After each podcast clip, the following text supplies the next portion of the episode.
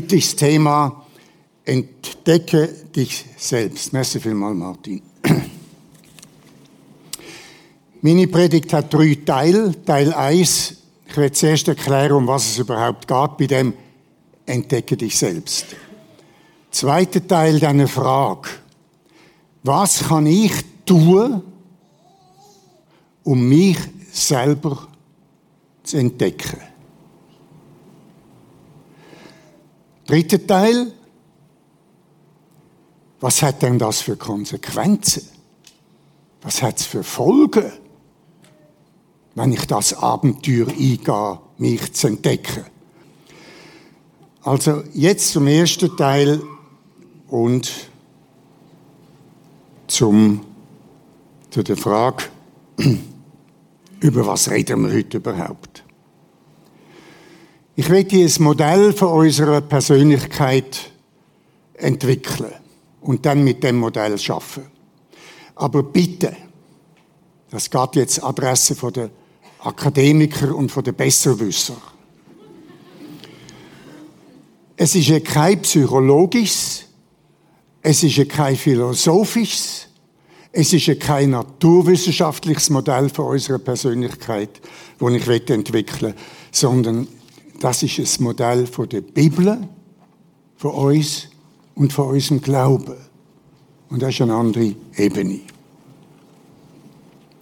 Also stellt euch vor, eure Persönlichkeit oder unsere Persönlichkeit sei wie ein Eisberg. Ein Teil davon ist oben am Wasser oder manchmal auch ein bisschen oberflächlich. Der größere Teil aber ist drunter, unbewusst, unterbewusst und vielleicht sogar verloren. Wenn ich jemanden frage, oder mir jemanden fragt, hey, wer sind Sie denn selber? Dann wird die betreffende Person, vor allem wenn es ein Mann ist, sagen, mein Beruf, mein Besitz, mein Tun, ich bin, ich kann, ich mache.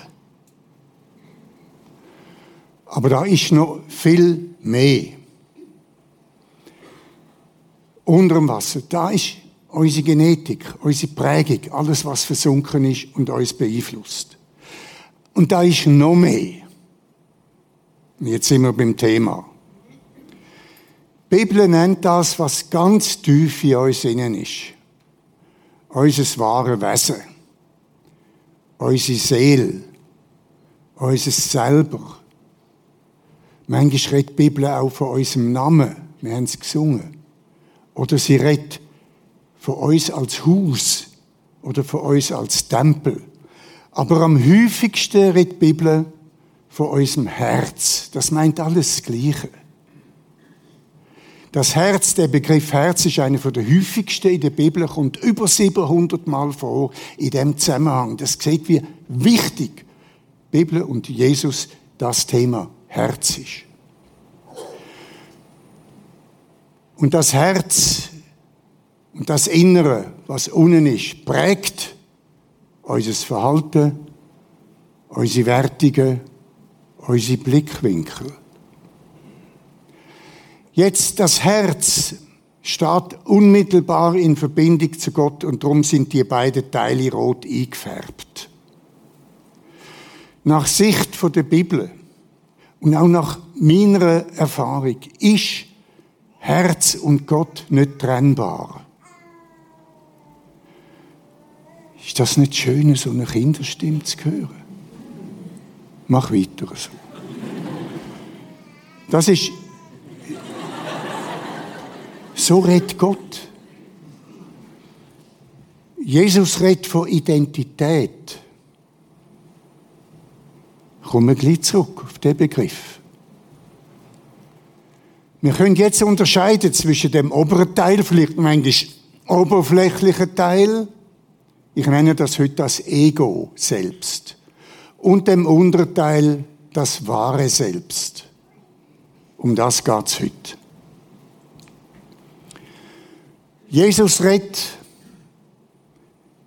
Nicht direkt vom Begriff Identität, der kommt erst viel später auf, aber er meint Identität. Ich und der Vater sind eins. Die totale Übereinstimmung von ihm und seinem Vater. Ich tue alle Zeit, was Gott will. Meine Identität ist die Übereinstimmung mit dem, was Gott hat wählen und im Sinn gehabt, wo er mich geschaffen hat. Und dafür spricht das Herz. Das Herz in mir, das sagt die Bibel, ist ein Fingerabdruck von Gott. Dort hat er seine Idee deponiert, wie der Bundesbrief in Altdorf oder weiß ich wo. Ist dort deponiert. Ich bin die Idee, wo Gott von mir hat, wo er mich geschaffen hat. Identität, das wahre Selbst, ist das Bild von Gott, wo er hat, wo er mich geschaffen hat. Ich bin überzeugt, man kann Identität nicht definieren ohne Gott. Unser Herz ist der Ort, wo sich Himmel und Erde berühren. Ich fasse zusammen, der erste Teil. Mein wahres Selbst, mein Ich bin, ist die Idee, wo wer hat, wo Gott hat, wo er mich geschaffen hat. Und jetzt wetten wir also heute Morgen darüber nachdenken, das Herz zu entdecken. Wer kann uns jetzt wirklich sagen, wer wir sind?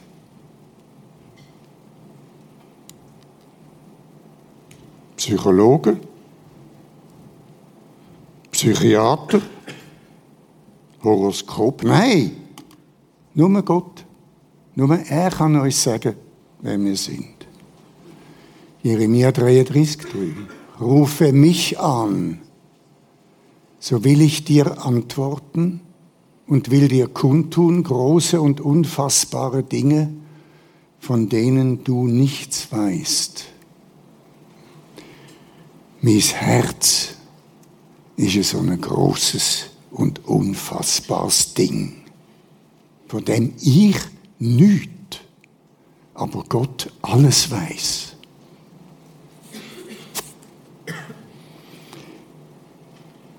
Unser Herz, haben wir gesagt, ist ein Fingerabdruck von Gott. Und jetzt gehen wir weiter. Frage, was kann ich tun, um mich selber zu entdecken? Wenn man Jesus anschaut, wie er geredet hat, was er gesagt hat, ist die Antwort ganz einfach. Nicht. Er sagt, wenn du meinst, du könntest dein Herz selber eigenständig ohne Gott entdecken, dann schaffst du das nie. Der Weg führt über mich. Ich bin der Weg. Eisberg, Ego, Selbst, Wahres, Selbst, unser Herz, das tiefste Innere von unserem Wesen, in Verbindung mit Gott.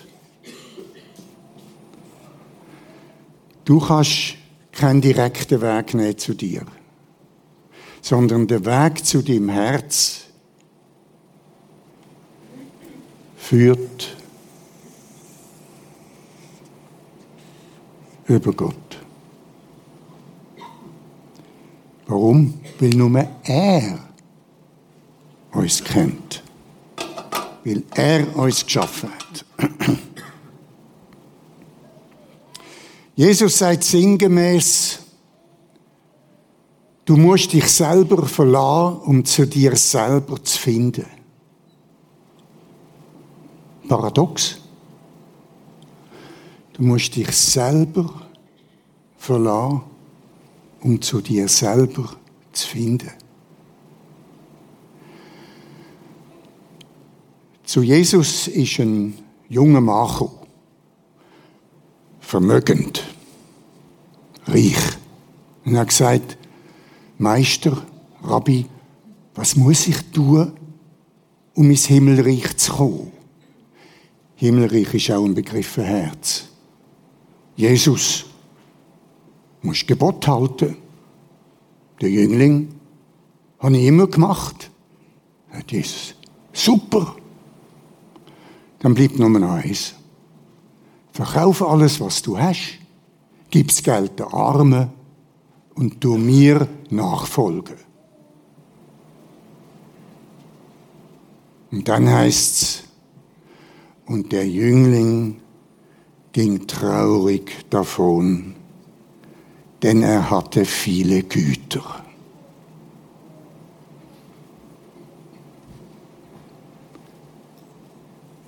Jesus hat sich nie grundsätzlich gegen Reichtum und Macht und Ehrgeiz und Diplom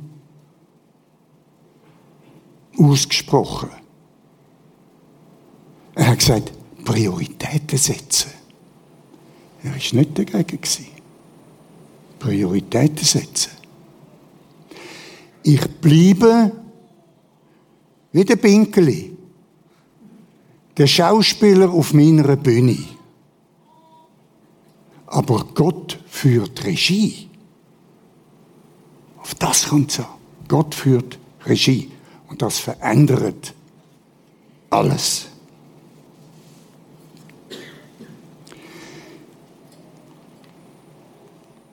Ich bin gekommen, um selig zu machen, was verloren ist. Ihr wisst, zu wem Jesus das gesagt hat? Zum Oberzöllner Zachäus. Oberzöllner, korrupt, korrupter Ausbüter. Zachäus hat Jesus gesehen, steigt auf den Baum, Jesus läuft vorbei, steigt auf den Baum, um Jesus besser zu sehen, Jesus läuft vorbei. Sagt, hey Zachäus, komm oben runter. Ich will heute bei dir einkehren. Und dann kommt es zu der Bekehrung von Zachäus. Und dann sagt Jesus, ich bin gekommen, um zu suchen, was verloren ist. Und das ist eben das, was wir verloren haben. Das haben wir verloren. Irgendwie das Bewusstsein für unser wahre Herz. Jesus sagt, ich bin der Weinstock, ihr seid die Reben. Wer in mir bleibt und ich in ihm, der bringt viel Frucht denn ohne mich könnt ihr nichts tun. Ich ihm bliebe. Das ist unser Beitrag. In Jesus bliebe. Im Wort Gottes bliebe. Das können wir tun. Vertrauen, dass der, wo das verlorene Herz sucht, es richtig macht. Das können wir tun. In Matthäus 7 heißt, bittet, so wird euch gegeben. Suchet, so werdet ihr finden. Klopfet an, so wird euch aufgetan. Bitte, suche, anklopfen. Das können wir tun. Und ein tiefer Grundsatz, wo die Bibel immer wieder sagt, wenn ihr wettet, dass sich Gott auf euch zubewegt, dann müsst ihr euch auf Gott zubewegen.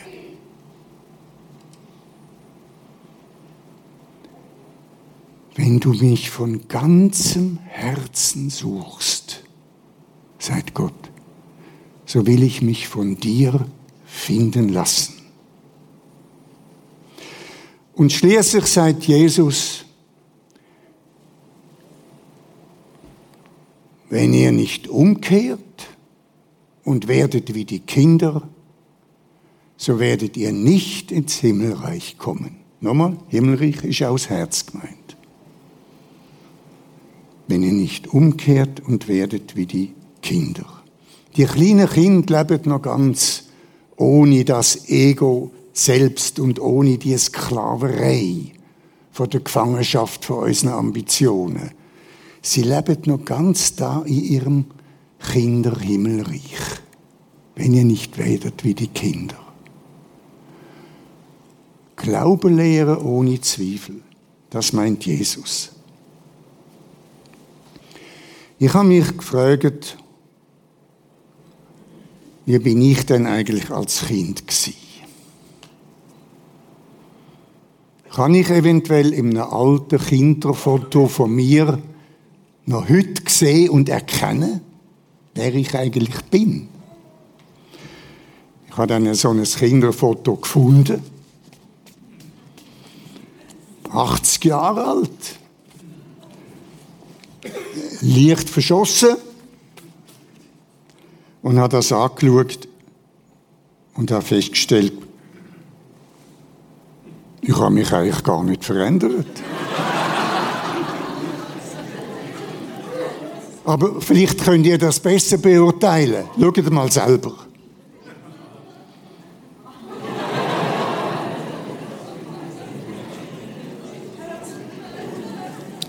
Wenn ihr nicht werdet wie die Kinder. Du bist ein Kind von Gott.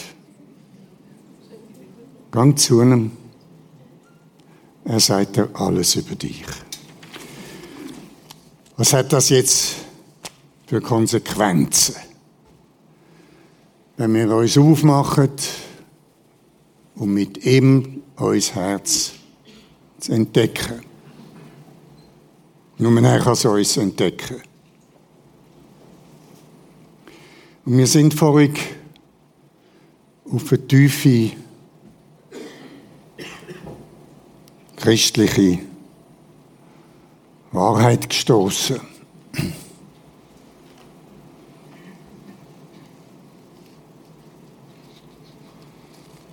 Was kann ich tun? Du kannst nichts tun, aber du kannst beitragen. Die Wahrheit ist, unser Christentum ist nicht eine Religion vom Tun. Es ist eine Religion vom Empfangen.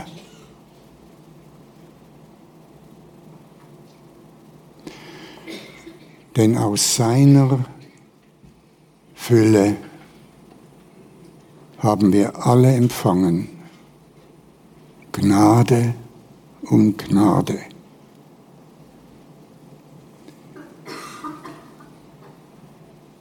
Wenn das passiert und wir da ankommen, dann, die Bibel sagt, gehen Ströme vom lebendigen Leben aus dem Herz aus. Ströme vom lebendigen Leben.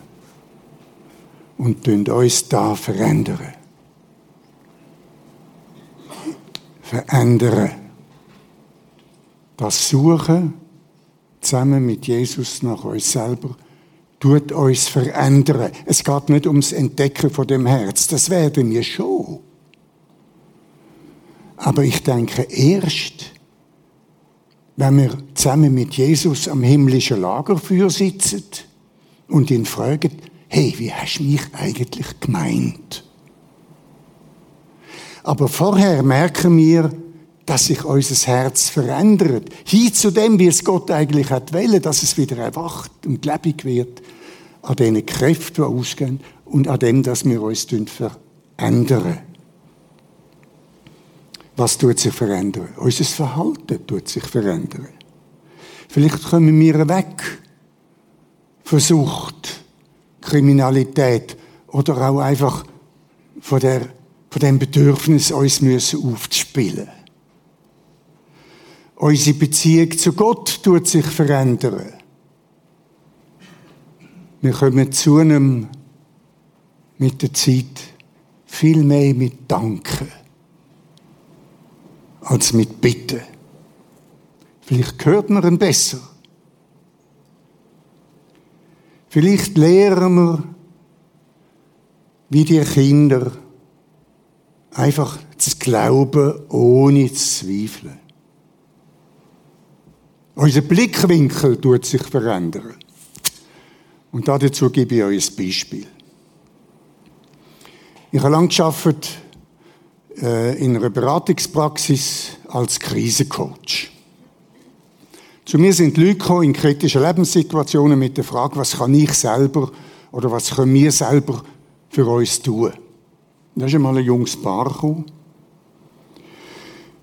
Die haben kein Kind haben und haben jahrelang intensiv bettet, Gott bittet um ein Kind. Sie haben das Kind unbedingt haben. Und dann ist tatsächlich das Kind gekommen. Mit einer Trisomie 21, geistig stark behindert. Und das ist ein Schock für das Paar. Und sind dann gesagt, das haben wir nicht wollen. Das Kind können wir nicht lieben. Das Kind ist ein Problem für uns. Wir haben bettet für Gott und jetzt gibt er uns das. Und ich soll ihnen einen Rat geben, wie man mit so etwas umgehen. Ich habe die Enttäuschung von diesen Eltern verstehen, bin aber auch ein bisschen ratlos. Wir haben uns vertagt. Und ich habe mein Anliegen vor Gott gebracht. Habe gesagt, was soll ich sagen? Und bin am Morgen verwacht mit dem Wort. Wie aus dem Nichts ist das in mir gewesen. Und natürlich nicht aus dem Nichts. Von da. Gott sagt zu Abraham, ich will dich segnen und du sollst ein Segen sein. Und das ist der Schlüssel nachher, um das Gespräch mit dem Perli weiterzuführen. Bei unserem nächsten Treffen habe ich Ihnen dann gesagt, was im Eindruck von Gott ich bekommen habe, dass Gott das Kind ganz besonders liebt und dass er für das Kind die besten Eltern hat die es überhaupt gibt. Und das sind ihr. Das Kind soll ein Segen für euch sein und ihr sollt ein Segen sein für das Kind. Die Reaktion von diesen Eltern habe ich nicht erwartet. Sie war erst ganz, ganz still. Und dann aufs Mal sind Tränen aus denen rausgebrochen. Tränen, Tränen, Tränen. Und unter diesen Tränen haben sie wie fluchtartig die Praxis verlassen und haben gesagt, wir haben ja nur so blind können sein. Wir werden sofort zu unserem Kind. Hendrik vom Blickwinkel. Vorher das Kind unser Besitz. Kind sind nicht unser Besitz. Das ist ein Lehen Gottes. Vorher das Kind eine Strafe. Das haben wir falsch gemacht. Vorher das Kind ein Problem. Nachher unser Kind unser Auftrag, unser Segen. Volk einem Durchbruch zum Herz. Verstehen ihr? Änderung von dem Blickwinkel. Wir haben ja nicht noch eine dritte Predigt, also kann ich zwei Minuten übermachen. Und kann die Geschichte noch fertig erzählen. Später ist das Bärli wieder zu mir gekommen. Wir haben es nochmal gesehen. Und die Frau ist kurz nach unserem Gespräch seinerzeit nochmal schwanger geworden. Das ist im Januar, hat sie Zwillinge geboren. Gut, dann ist das Jahr so umgegangen und im Dezember hat sie nochmal Zwillinge geboren. Also vier Kinder in einem Jahr. So ein Segen. Okay. Und dann hat sie etwas Bemerkenswertes gesagt. Alle meine vier Kinder sind gesund. Aber das Erste ist das Glücklichste und das Normalste von allen. Blickwinkel, oder? So verändert wir uns. Das ist das, was wir spüren wenn wir unser Herz finden und suchen. Das Rätsel ist Territorium von Gott. Da hat er seinen Plan festgelegt, was er mit uns will. Das werden wir schon noch erfahren. Wichtig ist, die Veränderungen wahrzunehmen. Versteht ihr? Und zum Abschluss, es ist schließlich präadventliche Zeit, wo Maria ihres Baby im Stall von Bethlehem in Krippe gelegt hat, da sind Hirten gekommen. Hirten auf dem Feld haben den Engel gesehen und der Engel hat ihnen etwas verkündet und mit der Verkündigung sind sie schnell zu der Maria gelaufen. Fürchtet euch nicht, denn euch ist heute der Heiland, der Heiland, der Heilende geboren, welcher ist Christus der Herr. Und dann kommt ein bemerkenswerter Satz. Maria aber behielt alle diese Worte und bewegte sie in ihrem Herzen. Und in der Vorbereitung zu dieser Predigt hat mich der Satz immer wieder bewegt. Das Bewegen vom, vom Wort in unserem Herz, das ist etwas, wo wir tun können.